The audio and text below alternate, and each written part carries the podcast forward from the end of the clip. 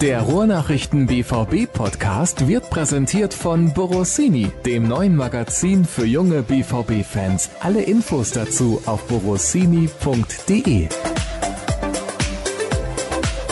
Die nächste Ausgabe des BVB-Podcasts der Ruhrnachrichten steht an. Hallo und herzlich willkommen. Episode 87 haben wir für euch vorbereitet und in der Leitung ist der Kollege Florian Gröger. Hallo Flo. Mahlzeit. Mahlzeit auf Polnisch heißt? Mahlzeit wahrscheinlich auch. Ja, nicht so ganz. Smatschnego, Lukas Piszczek hat ja seinen Vertrag verlängert. Da werden wir in der heutigen Ausgabe kurz drüber sprechen. Aber ich habe es bei Twitter ja bereits angekündigt. Wir richten den Fokus heute auf die zweite Mannschaft, denn nach über 100 Tagen wurde mal wieder gespielt. Allerdings haben die Amateure verloren mit 1 zu 3 gegen die abstiegsbedrohte Mannschaft des ersten FC Köln. Also nicht die aus der Bundesliga, sondern die natürlich aus der Regionalliga West. Und war es denn ein Spiel, was sich gelohnt hat zu besuchen? Das würde ich jetzt so nicht sagen. Aber aufgrund der Rasenverhältnisse und des Wetters in den vergangenen Tagen konnte man das ja als Fan gut abwägen. Und ich glaube, es war klar, dass das kein sonderlich schöner Fußball wird. Und ja, so sah es dann auch aus. Viele lange Bälle, viele Zweikämpfe, viele dreckige Trikots und äh, auch viele Pässe, die nicht angekommen sind. Also für Fußballliebhaber war es jetzt nichts. Trotzdem nehme ich an, war es eine ganz ordentliche Kulisse, denn ich habe es ja gerade gesagt, es gab eine lange Pause und dementsprechend waren wahrscheinlich auch die Fans motiviert, mal wieder ins Stadion zu gehen. Oder liege ich da jetzt komplett auf dem Holzweg? Ja, so in der Mitte würde ich sagen. Also es waren knapp 700 Zuschauer, denke ich mal normal. Also es gab auch schon mal Spiele, wo dann mal 250 da waren in der Regionalliga. Das waren dann aber meistens, wenn es Parallelansetzungen waren mit den Profis. Also die Ultras waren auch gestern da. Dann erhöht sich ja die Zahl immer automatisch um, um 200, würde ich sagen, circa. Und ja, gab dann auch mal erstaunlicherweise auch Pyro beim Heimspiel, was sich natürlich dann auch wahrscheinlich wieder auswirken wird auf die kommenden Wochen oder auf die neue Saison mit Parallelansetzungen. Die wird es dann auch weiterhin geben, weil ja immer auch viel gejammert wird, warum es die gibt. Gestern haben sie dann einen Grund dafür geliefert, warum das dann wahrscheinlich so weitergehen wird. Und ja, ansonsten, wie gesagt, Zuschauerzahl war in Ordnung, war jetzt nicht übermäßig großes Interesse, aber ich denke auch, das wird an den Umständen gelegen haben. Gestern war das Wetter ja nun wirklich sehr bescheiden und äh, da kann man den Abend auch sicherlich noch äh, anders verplanen. Ich habe den Abend, da bin ich ganz ehrlich, anderweitig genutzt. Es kam ja auch noch Fußball im Fernsehen und der war auch nicht komplett uninteressant. Allerdings, wenn du jetzt sagst, da gab's Pyro und die Leute beschweren sich auf der einen Seite über die Parallelansetzung, dann muss ich sagen, selten dämlich. Ja, kann man natürlich so stehen lassen. Es ist ja auch schon eine Diskussion, die seit Jahren geführt wird. Die einen finden Pyro toll, die anderen finden es scheiße. Einige haben gar keine Meinung. Ich denke, da werden, können wir auch noch 20 Jahre drüber diskutieren, da wird man auf keinen Nenner mehr kommen. Wie gesagt, gestern war es halt nur überraschend, dass es beim Heimspiel war, also dass es beim Auswärtsspiel war. Das hatten wir die Saison schon zwei, drei Mal. Aber Heimspiel könnte ich mich jetzt nicht erinnern und ich bin auch schon ein paar Jahre dabei bei den Amas. Ich kann mich mal an, ich glaube, ein Heimspiel gegen Rostock erinnern, wo es mal was mit dem Einlass gab, irgendwie Leute ohne Kontrolle ins Stadion gelangt sind und da wurde dann auch der Anpfiff irgendwie um eine Stunde insgesamt äh, nach hinten verlegt. Das wäre jetzt die einzige Aktion, wo, wo ich mich daran erinnern könnte, wo dann auch, glaube ich, zwei Leute auf den Rasen gerannt sind oder so. Also das wäre jetzt das Einzige, ist aber auch schon zwei, drei Jahre her, was jetzt bei Heimspielen war. Also wenn, wie gesagt, auswärts und ja, war gestern schon so ein Novum, was jetzt dahinter steckt, weiß ich nicht. Eine gewisse Aufmerksamkeit äh, kriegt man dann natürlich und wie ich ja gerade schon gesagt habe, also das wird dann auch weiterhin in den sehr ungeliebten Parallelansetzungen enden. Ja, also ich meinte das jetzt auch völlig unabhängig davon, ob man das gut oder schlecht findet. Es ist halt blöd, wenn man genau weiß, deswegen gibt es viele Paralleleinsetzungen. Man möchte eigentlich als Fan keine Paralleleinsetzung haben und genau das ist dann die Konsequenz. Na gut, dann kommen wir natürlich auch mal zum Sportlichen. Ich habe es eben gesagt, es gab eine 1 zu 3 Niederlage. Du hast schon ein bisschen angedeutet, wie das Spiel verlaufen ist mit vielen langen Bällen, vielen Grätschen, vielen dreckigen Trikots. War es denn eine verdiente Niederlage? Ja, also aus Sicht der Journalisten, wir haben ja gestern noch ein bisschen dem Spiel gequatscht drüber, über das Spiel auf jeden Fall. Jan Sievert, der Trainer vom BVB 2, saß ein bisschen anders. Er hatte hinterher dann von einem 50-50-Spiel gesprochen und ja, in den entscheidenden Szenen wäre dann Köln halt ein bisschen abgezockter gewesen. So war es sicherlich auch, aber unterm Strich fanden wir oder auch ich, dass die Kölner das so ein bisschen, ein bisschen besser gehandelt haben mit dem Platz und der Taktik. Also, wie gesagt, sie haben ein bisschen noch intensiver auf lange Bälle gesetzt und haben die auch vorne besser festgemacht. Das hat beim BVB so ein bisschen gefehlt. Im zweiten Durchgang kam dann Ball in Beiner rein, der ist ja recht massiv von der Größe her knapp zwei Meter. Aber so wirklich genutzt hat's dann auch nichts mehr. Es gab eine Phase in der zweiten Halbzeit, wo der BVB den Anschlusstreffer macht und kurz danach gibt's noch einen Pfostenschuss von Pavlidis. Das war so die einzige Phase, wo sie wirklich dann auch dran waren, wenn man jetzt mal die ersten 10, 15 Minuten ausklammert. Also da hätten sie sicherlich dann auch 2-2 stellen können und gut, dann wäre wahrscheinlich alles möglich gewesen. Aber unterm Strich war der Kölner Sieg schon verdient und äh, ich denke mal auch, dass die in der Form, in der sie gestern gespielt haben, dann auch mit dem Abstieg nichts zu tun haben werden. Die haben ja auch drei Leute dabei, die jetzt schon bei den Kölnern auch Bundesliga gespielt haben und das hat man dann schon gemerkt in einigen Szenen. Wo du jetzt gerade gesagt hast, die Kölner haben sich besser auf die Platzverhältnisse eingestellt, interpretiere ich das richtig, dass normalerweise die Amateure von Borussia Dortmund versuchen, auch über Ballbesitz zum Erfolg zu kommen und eben nicht diese Langholz-Variante wählen, sprich sie wollen aktiv Fußball spielen und das hat der Rasen halt dann auch nicht zugelassen. Also relativ großes Hindernis beim Heimspiel. Ja, aber die Problematik ist ja seit Jahren so. Also der BVB 2 ist ja eigentlich eher auch eine Mannschaft, die übers Technische kommt, vom Spielermaterial her jetzt und auch in den vergangenen Jahren. Aber diese Platzproblematik, klar ist sie dieses Jahr noch ein bisschen extremer als sonst. Aber das war ja sonst nicht anders. Also man versucht dann so ein Mittelding zu wählen zwischen Technik und dann mal auch einfach langes Holz und dann gucken wir mal vorne, wie es läuft. Ja, also wie gesagt, das war bei Köln gestern alles ein bisschen, ein bisschen griffiger. Ist natürlich schade für die Dortmunder, weil sie halt übers Technische kommen. Aber über diese Platzgeschichte werden wir gleich bestimmt noch sprechen. So einfach ist hier leider nicht zu lösen. Gucken wir mal ein wenig auf die Tabelle. Momentan ist die Amateurmannschaft auf Platz 6 wiederzufinden, hat ein Spiel weniger absolviert als der Tabellenführer FC Viktoria Köln, aber auch beispielsweise drei Partien weniger als Uerdingen. Die liegen auf Platz 2, die Mannschaft aus Krefeld. Und ja, als wir das letzte Mal über die Amateure gesprochen haben, ja, mag der ein oder andere vielleicht noch damit liebäugelt haben, dass man eventuell im Kampf um den Aufstieg eingreifen kann. Aber wenn wir ehrlich sind, Flo, das ist nicht realistisch. Ja, dafür müsste schon viel zusammenkommen, sagen wir so. Also komplett abschreiben würde ich jetzt noch nicht. Also Uerdingen schwächelt auf jeden Fall, der mit zweimal unentschieden gespielt. Auch gegen Ferl und Essen, die ja jetzt beide so irgendwie im unteren Mittelfeld, Essen ja auch mittlerweile angekommen sind. Also die schwächeln ein bisschen. Die einzigen, die bisher sich wirklich konstant oben gehalten haben, ist Viktoria Köln.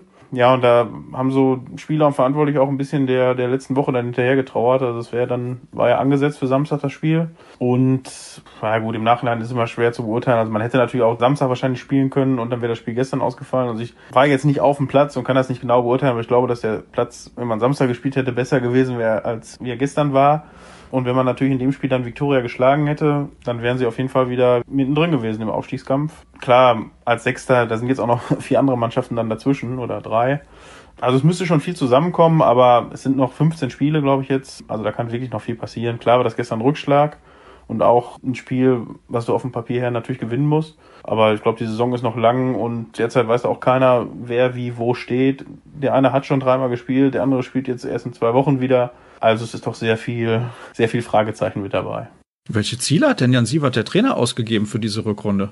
Ja, beim WVB 2 halten sich ja immer so ein bisschen zurück, was Saisonziele angeht. Gerade in dieser Spielzeit war es ja schon ein bisschen schwierig, auch wenn man jetzt mal zurückblickt in den vergangenen Juni, wo der, wo, wo irgendwie kein Trainer da war. Ingo Preuß war noch da und so, so ein kleines Grüppchen Spieler. Ich glaube, Massi Wassi war dann der letzte von diesen etablierten Spielern, der dann noch zu Paderborn gegangen ist. Und ja, dann haben wir auch gerätselt. Puh, in der Saison könnte es dann wahrscheinlich eher darum gehen, dass man die Klasse hält. Und dann hat man ja doch wieder Spieler ausgebuddelt, in Anführungsstrichen, die gut funktioniert haben, die auch als Mannschaft gut funktioniert haben, sehr guten Saisonstart hingelegt haben. Dann gab es so eine kleine, kleine Delle. Dann wurde es wieder besser und dann kam halt so Mitte, Ende November diese ganzen Spielausfallgeschichten. Und ja, also was das Ziel angeht, kriegt man halt immer dann die obligatorische Antwort, man will Spieler entwickeln als zweite Mannschaft und hat jetzt nicht als hehres Ziel, jetzt in die dritte Liga aufzusteigen. Wenn man natürlich die Möglichkeit hat, wird man sich nicht dagegen wehren, das ist auch klar. Ich glaube, als ich dir gestern geschrieben habe, habe ich gesagt, ich würde gerne auch wissen, ob der Trainer das irgendwie als Wettbewerbsverzerrung empfindet, wenn die Tabelle dann auch so verzerrt ist und man sich kein richtiges Bild machen kann, wenn man so eine lange Pause hat. Auch hattest du die Möglichkeit, mit ihm darüber zu sprechen? Ja, gestern nach dem Spiel, also nach der PK oder auch während der PK, war sehr, war sehr emotional aufgeladen, was auch das Spiel an sich, also den Spielverlauf angeht, als auch die Tatsache, dass es halt nach 101 Tagen das erste Heimspiel wieder war. Also es war ja von vor zweieinhalb Wochen das Spiel in Wattenstadt, das man ja gewonnen hat. Und ja, jetzt das erste Heimspiel seit dann überschlagen drei Monaten. Also war er schon sehr emotional und hat fehlenden Rhythmus beklagt und dass so junge Spieler, dass es halt unheimlich wichtig wäre, dass die regelmäßig spielen würden und dass das auch in dem Alter deutlich wichtiger wäre als jetzt im Vergleich zu den Profis, weil da Spieler dabei wären, die das Prozedere kennen, die von Anfang an spielen, dann sind sie mal gar nicht im Kader und das deutlich besser einschätzen können und dass es bei den jüngeren Spielern halt deutlich schwieriger wäre. Von Wettbewerbsverzerrung hat er jetzt nicht gesprochen, weil weiß nicht, da fehlt so ein bisschen die Grundlage, weil es ist ja, wie gesagt, ein allgemeines Problem. in der Regionalliga mit den Plätzen ohne Rasenheizung, was ja auch ein Thema für sich ist. Jetzt hat man ja zumindest diese Geschichte mit dem Aufstieg ein bisschen aufgeweicht. Das war ja auch ein Kritikpunkt der vergangenen Jahre. Aber diese Rasengeschichte ist auch schon, seitdem ich mir den BVB 2 angucke, ist das immer ein Thema. Und es gibt keine Patentlösung. Ich frage mich gerade, wo du sagst Rasenheizung. Wer soll denn beim SC Werl in Rödinghausen oder beim Bonner SC oder weiß ich nicht, beim FC Wegberg Beek eine Rasenheizung finanzieren? Ist auch schwierig. Ja, ich weiß gar nicht. Ferl, hat Ferl jetzt eine? Irgendwas haben die auf jeden Fall renoviert. Ob die jetzt, ob die jetzt eine Rasenheizung haben, weiß ich nicht. Ja, nein, aber 85 Prozent oder 90 Prozent der Mannschaften haben ja keinen. Und wir hatten ja vor zwei Wochen eine große rote Erde-Geschichte auch bei uns in den Rundnachrichten. Und ich habe in dem Zusammenhang auch ein kleines Interview mit Ingo Preuß gemacht, der dann auch sagte, er hätte ein ähm, Spiel in Köln, ach, ein Spiel in Essen beobachtet.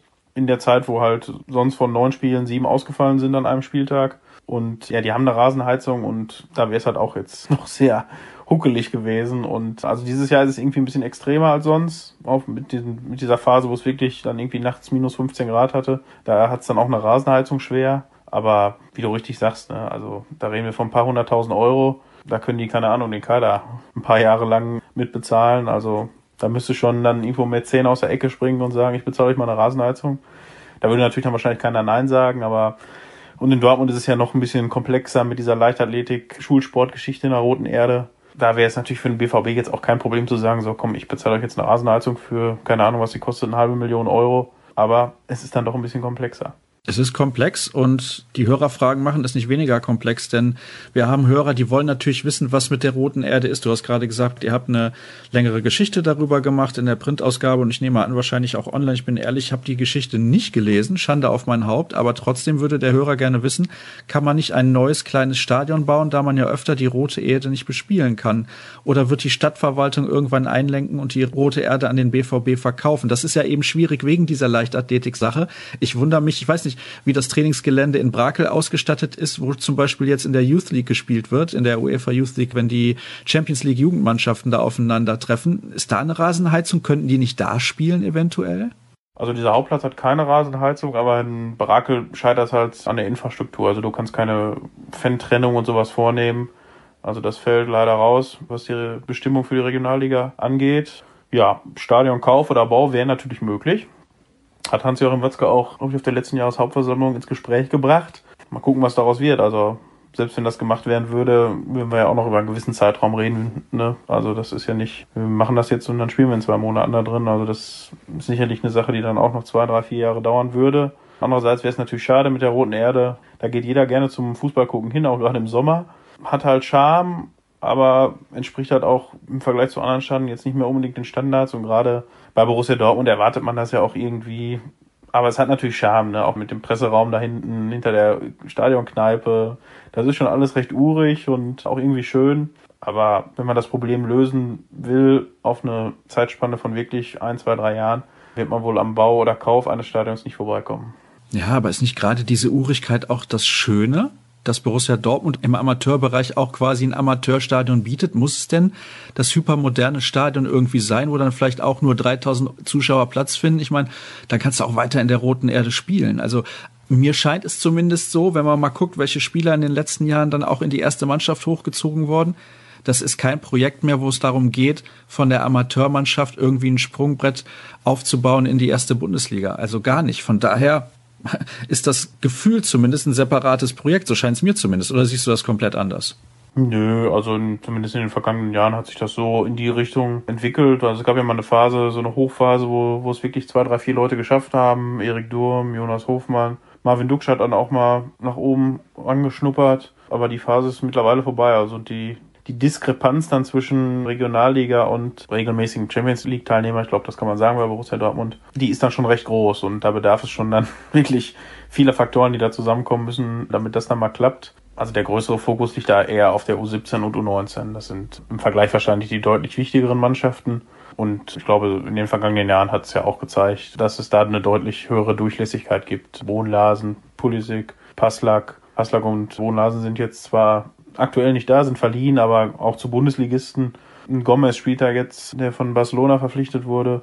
Jan-Niklas Beste war schon im, im Profikader. Also von den Amateuren fällt mir da jetzt in letzter Zeit keiner ein, außer bei diversen Freundschaftsspielen, wo dann der Kader aufgefüllt wird oder Ich glaube, der Asien-Tour vorletztes Jahr waren auch ein paar dabei. Aber was so perspektivisch in den Kader der Profis zu rücken, ist eher die Chance sehr gering. Ist interessant, dass du diese Namen nennst, also beispielsweise Passlack oder Brun Larsen, denn Steven würde gerne wissen, wie man es beim BVB sieht, dass vom goldenen Jahrgang mit Passlack, mit Burnic, mit Serra, die ja zweimal U17-Meister waren und auch noch die U19-Meisterschaft gewonnen haben, so wenig Ertrag für die Spitze der beiden Herrenmannschaften rausgekommen ist. Klar, du hast angesprochen, ist ein Spieler auch verliehen worden.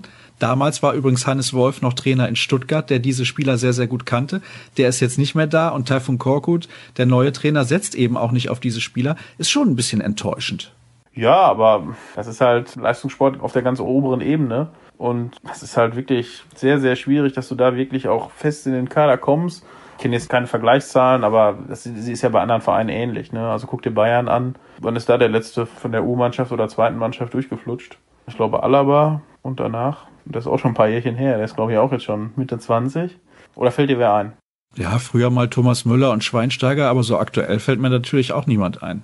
Ja, und wie gesagt, haben, haben die Bayern auch sicherlich Nachholbedarf. Die haben jetzt auch ein neues äh, Nachwuchsleistungszentrum in Betrieb genommen letztes Jahr, glaube ich.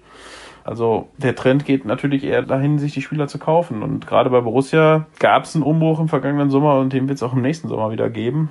Und das macht es dann für die Spieler aus der U19 ist es ohnehin schon schwer und ist dann, glaube ich, nochmal ein bisschen schwieriger. Also ich bin sehr gespannt, wie sich das Thema auf jeden Fall entwickeln wird in den nächsten Jahren. Ich bin auch der Meinung, es kann nicht immer davon ausgegangen werden, dass gute Jugendspieler auch gute Seniorenspieler sind. Das ist dann nochmal ein herber Unterschied und es gibt wenige Ausnahmekönner. Pulisic ist sicherlich einer davon, der den Sprung auch in den Profikader geschafft hat und ja, wenn man alle drei, vier Jahre mal einen Spieler aus der Jugendabteilung in die Bundesligamannschaft hochholt und der sich dauerhaft etabliert, ist das, finde ich, zumindest ein Erfolg, oder? Was denkst du? Ist das eigentlich zu erwarten, dass da jedes Jahr ein Spieler hochkommt? Ich finde, das ist total unrealistisch.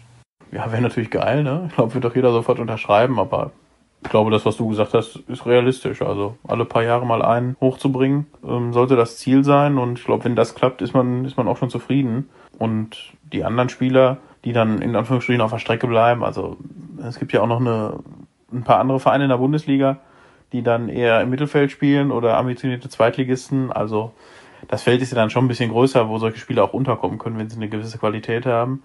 Negativbeispiel, das mir jetzt einfällt, ist zum Beispiel Till Schumacher. Der war Kapitän der U19, ist da Meister geworden und spielt, glaube ich, jetzt in der zweiten Liga in Tschechien. Also er hat es ja dann in der zweiten Mannschaft versucht, ist da auch nicht so wirklich zu Potte gekommen war dann ziemlich außen vor, hat dann wirklich jede Menge Probetrainings bei anderen Vereinen gemacht und ist dann nach Tschechien gegangen. Läuft wohl ganz gut so. Ich hatte mal zwei, dreimal mit ihm getextet und folge ihm auch bei Instagram und ja, läuft wohl ganz gut bei ihm. Er spielt jetzt auch. Aber das bestätigt dann nochmal im Prinzip, was du gesagt hast, mit der Umstellung dann vom Jugendspieler ins, ins Profigeschäft, dass das wirklich dann noch eine andere Hausnummer ist. Zweite Liga Tschechien, mein lieber Mann, das ist dann doch schon noch ein Unterschied zur Fußball-Bundesliga. Also wir haben jetzt einige Themen schon besprochen, was diese Geschichte angeht, was den Sprung angeht von der Amateurmannschaft in die Profimannschaft. Da hätten wir auch noch andere Fragen zu, aber das ist ein bisschen ähnlich von der Thematik her. Ja, Steven schreibt, wenn so wenige Spieler nach oben kommen, ist es überhaupt sinnvoll, eine U23 dann noch zu haben oder kann man die nicht auch abschaffen? Also es haben ja einige Vereine gemacht. Einige bereuen das, glaube ich. Also in Leverkusen gab es nur solche Töne, die haben ja die zweite abgeschafft und würden sie jetzt gerne wieder haben also man kann es natürlich überlegen, ne? wenn man wirklich das nur darauf runterbricht, was bringt mir das für die Profis, kannst du sicherlich zu der Meinung kommen, dass man es sein lassen könnte. Wobei bei Borussia jetzt die zweite Mannschaft auch eine etwas andere Stellung hat, glaube ich, als in anderen Vereinen. Also die ist schon wichtig, auch in Bezug auf die Fans, Stichwort Rote Erde, Stichwort Tradition. Und ich glaube, also bei Borussia wäre das neu, dass es da Überlegungen gibt, die abzuschaffen. Ich finde es auch ehrlich gesagt schade. Also diese Mannschaft hat ja gerade bei Borussia Dortmund jede Menge Tradition. Es wäre natürlich schön, wenn die Truppe zumindest wieder mal in der dritten Liga spielen würde. Ich glaube, das wäre dann auch für einige talentierte Spieler interessanter, dort zu bleiben, erstmal ein, zwei Jahre abzuwarten, wie man sich persönlich entwickelt und dann den Sprung in den Profifußball zu versuchen, weil dann ist ja gerade eben dieser Sprung nicht ganz so groß. Du hast gerade eben gesagt, Schumacher ist gelandet in der zweiten tschechischen Liga. Das kann ja auch nicht der Anspruch der Spieler sein. Also vielleicht ein, zwei Jahre länger bei Borussia Dortmund zu spielen, dann in der dritten Liga, wo das Niveau, finde ich, auch schon ganz okay ist. Ist jetzt nicht absolute Spitzenklasse, aber ich denke, da kann man da dann auch gehaltstechnisch über die Runden kommen. Haben wir hier im Podcast ja auch schon mal drüber gesprochen. Was macht so ein Spieler? Der kann ja nicht ewig von, sagen wir mal, 2000 Euro im Monat leben. Also da kannst du ja kein Leben mit aufbauen. Ja, also in der Regionalliga, weiß nicht, wenn du bei Viktoria Köln spielst, verdienst du vielleicht auch 5000 im Monat, aber Man kann auch wahrscheinlich sehr gut von leben, aber klar, wenn du 30 bist, bringt dir das auch nicht viel. Also da musst du dir schon parallel ein zweites Standbein aufbauen und ja, ist natürlich, wenn du dann in so einer Situation bist, ist natürlich schwierig. Mir fällt jetzt zum Beispiel wieder Christoph Zimmermann ein, der jetzt bei Norwich City in der zweiten englischen Liga spielt. Der stand ja auch vor der Entscheidung äh, mit 23. So, ich kriege hier keinen Vertrag mehr beim BVB und wollte dann studieren. Hat dann sich schon in Dortmund eingeschrieben und für Lehramt und er hat Glück gehabt. Also er spielt jetzt zweite englische Liga, wird wahrscheinlich auch da ganz gut verdienen. Die zahlen ja auch recht gut in England spielt er auch. Also so schnell kann es gehen, aber das ist natürlich eine Situation, die in dem Fall auch in der Konstellation recht selten passiert, weil er ist ja dann auch dahin gegangen, weil Daniel Farke dahin gegangen ist, der jetzt auch viele Spieler aus Deutschland dahin holt. Aber so kann es auch gehen. Ist, wie gesagt, eine der wenigen Ausnahmen, hat relativ viel Glück gehabt und sicherlich nicht der Regelfall. Malte hat noch eine Frage zu einer konkreten Personalie. Warum hat Amenido keine Chance bekommen beim BVB? Er ist ja aktuell beim VfL Osnabrück im Probetraining. Ja, habe ich gestern auch mitbekommen, hat mir der Kollege gesagt, der bei uns den BVB 2 für den Print macht. Ja, im Winter kam er ja bei Fenlo nicht so wirklich zurecht, hatte da, glaube ich, gar keinen Einsatz und wollte dann im Winter zurück. Das hat der BVB aber wohl abgelehnt. Das Leihgeschäft sei halt bis Sommer datiert. Und ja, er soll es dann nochmal probieren, aber hat jetzt anscheinend dann doch nicht geklappt. Und ist aber aus einer Brücke im Probetraining. Ob das dann was wird, weiß ich nicht. Ich weiß auch nicht, wie die Vertragskonstellation ist, wie das dann läuft mit bis Sommer oder länger oder gar nicht. Also ist ein bisschen suspekt alles. Versuchen das nochmal aufzudröseln in den nächsten Tagen und ja gut, vielleicht ist dann ja klar, ob er da dann einen Vertrag bekommt oder nicht. Und ob dann vielleicht im Sommer eine Rückkehr sich anbahnt oder nicht, muss man dann auch mal abwarten. Kommen wir zum Abschluss der Sendung, wo wir jetzt viel über die zweite Mannschaft gesprochen haben. Nochmal zu den Profis. Zwei Fragen habe ich da an dich. Wie bewertest du die Vertragsverlängerung von Lukas Piszek? Und die zweite Frage, was erwartest du von dem Spiel morgen in Salzburg? Ja, zu Pischek, glaube ich, war jetzt eine, eine logische Entscheidung. Also so überraschend. Die Vertragsverlängerung von Marco Reus war jetzt auch zu diesem frühen Zeitpunkt in der vergangenen Woche. So logisch war jetzt die von Pischek. Also er hatte ja schon, äh, ich glaube, Ende vergangenen Jahres angekündigt, dass er seine Karriere sehr gerne hier beenden würde in Dortmund. Und ich denke, man weiß, was man an ihm hat und umgekehrt. Also der Verein weiß, was er am Spieler hat und der Spieler am Verein. Er ist jetzt auch schon seit 2010 hier. Ja, leider hatte er zwischendurch ein, zwei schwere Verletzungen, eine Hüft-OP Davor gehört er sicherlich mit zu den stärksten Rechtsverteidigern in Europa. Die Verletzungen haben ihn natürlich so ein bisschen Substanz gekostet. Das merkt man jetzt auch. Er wird halt immer mal wieder rausgenommen, aber das ist dann so nach so vielen Jahren Profifußball. Und dann, wenn du jenseits der 30 bist, dass dann der Körper auch mal nach Pausen schreit und das ist dann, ist dann halt so. Man wird, glaube ich, jetzt die Zeit nutzen, bis 2020 läuft der Vertrag ja, dass man dann bis dahin sich so aufstellt, dass es da auch Alternativen gibt, weil zurzeit ist Interpischek erstmal, glaube ich, ein großes Vakuum. Jeremy Toljan hat so seine, seine Problemchen, das haben wir ja auch schon mal besprochen, aber ansonsten dahinter ist, glaube ich, noch recht viel Leerlauf. Ja, das ist auf jeden Fall ein Zeitfenster, mit dem man arbeiten kann, aber Außenverteidiger, die sind ja leider ein bisschen rar gesät. Ja, Salzburg, wie sieht's da aus? Ja, also ich bin eher ein bisschen skeptisch, weil ähm, der letzte gute Auftritt des BVB ist ja auch schon ein paar Wochen her. Vom Gefühl her, so rund um den Verein herum, ist die Stimmung jetzt seit den äh, beiden Vertragsverlängerungen mit Marco Reus und eben Lukas Piszek ein bisschen besser als in den vergangenen Wochen. Und auch das Spiel gegen Frankfurt, auch wenn es jetzt nur teilweise gut war und man wie auch in den vergangenen Wochen vergessen hat oder es versäumt hat, das zweite Tor zu machen, kann man von diesem Sieg auch sicherlich ein bisschen zehren. Das zustande kommen war natürlich ein bisschen glücklich.